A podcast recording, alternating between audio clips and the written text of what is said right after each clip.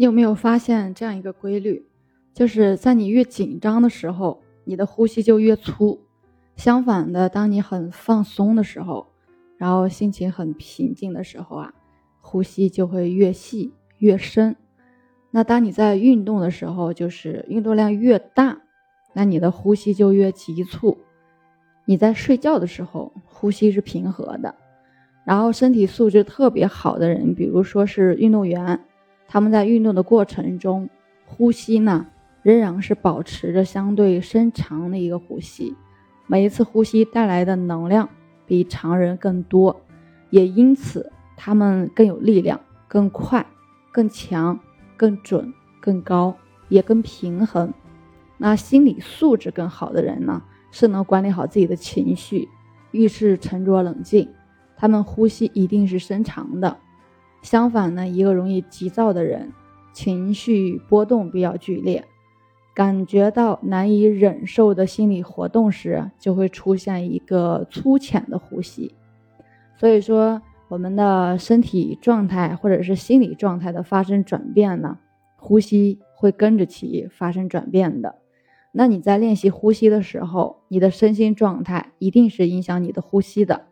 反过来说，你的呼吸呢？也是影响你的一个身心状态，这就是大家练习呼吸的原因所在。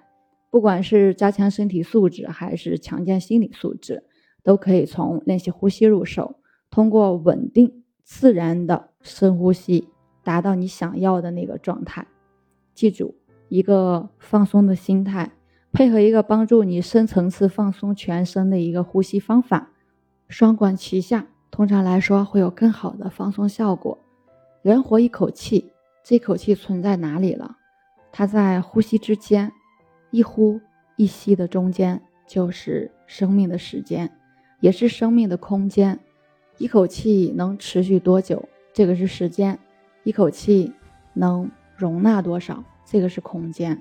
如果这一口气能够定住，时间就几乎不走了，没有时间了。如果这一口气能够包含宇宙与万物一体，则。空间消失了，这一口气体现在时间上需要专注，需要定；体现在空间上需要完整，需要圆满。越专注越完整，无限的专注深入内在的本质，才能够包容一切，也才能完整。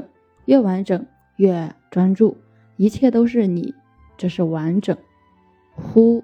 对于这个空间来说，是自我净化、清理杂质、保持活力的过程。那对于另外一个空间，它是吸入新的、会被使用的、具有活力的气，是一个包容、接纳、自我扩展、认识未知的一个过程。这个空间的呼，在另一个空间是吸，这个空间的吸却是另一个空间的呼。呼吸是一个双向循环的过程。你呼出的一口气被大自然吸收，你吸入的每一口气呢，都是大自然呼给你的。这个过程无限循环，这是生命的大呼吸，是天地的吞吐，是宇宙的循环。所以，真正的呼吸呢，不是鼻子的呼吸，那是外呼吸，是浅表的呼吸，也是不完整的呼吸。那我们说的真正的呼吸呢，包含了表里，覆盖了内外，是一个完整的呼吸。是你整个身体、整个心灵吐故纳新的过程，是你这个生命空间与所有其他生命空间的能量交换。